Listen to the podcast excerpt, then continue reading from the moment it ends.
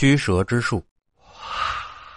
故事的主人公姓徐，是我们本村的，我们都管他叫老徐。虽然能证明这件事的人不止一个，大多都还健在，而且言之凿凿，信誓旦旦。但我觉得过于奇幻了，半信半疑。在我们那儿啊，有一种法术可以驱蛇，和金庸笔下的欧阳克一样，可以让周围的蛇聚集在一起。甚至可以让蛇攻击人，老徐就会驱蛇。老徐是个光棍一个人住在一座很旧的土房子里。他为人和善，很喜欢逗小孩玩。每年夏天的时候，他的房间里都会放两条手臂粗的蛇，学名菜花烙铁头。睡觉的时候，他把蛇放在身上，说是非常的凉爽，并且呀，菜花蛇身上散发的一种气味驱蚊效果特别好，所以他的房子里很少有蚊子。我们村很多老人小时候都经常去他家玩，当然了，开始时候肯定是害怕的，慢慢的就习惯了。我们家那边因为气候温暖湿润，加上森林覆盖率高，所以蛇是很多的。有户人家住在山旁，前面有一条河，所以一到夏天。经常有蛇在门口爬来爬去，甚至晚上爬到床上，把小孩吓得哇哇大哭，大人也是毛骨悚然。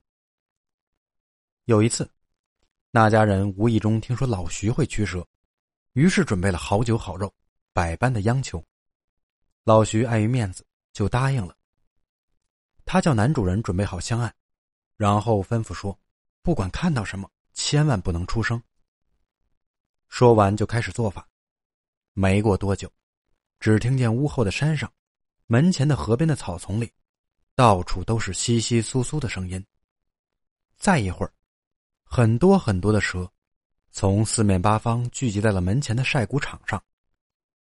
大的有舀水的勺子那么粗，小的只有筷子般大小，一条条吐着信子，一副要冲上来咬人的样子。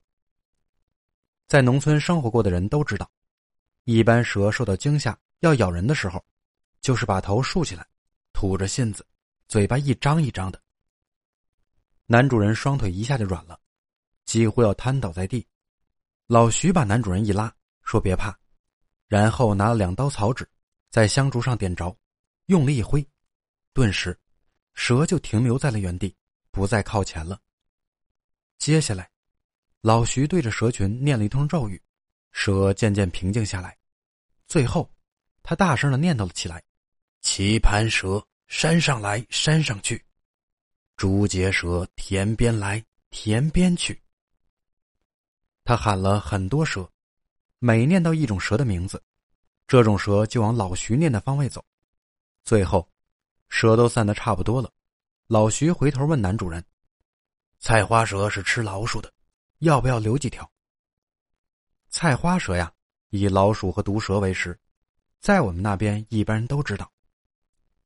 男主人哪还有精力思考这问题，就哆嗦着说：“老老徐，你看着办吧。”老徐就又把手中草纸一挥：“菜花蛇吃恶蛇，吃恶鼠保家门，愿留的藏石洞、藏墙角、藏树洞，要走的四方都好去。”说完，所有的蛇都不见了。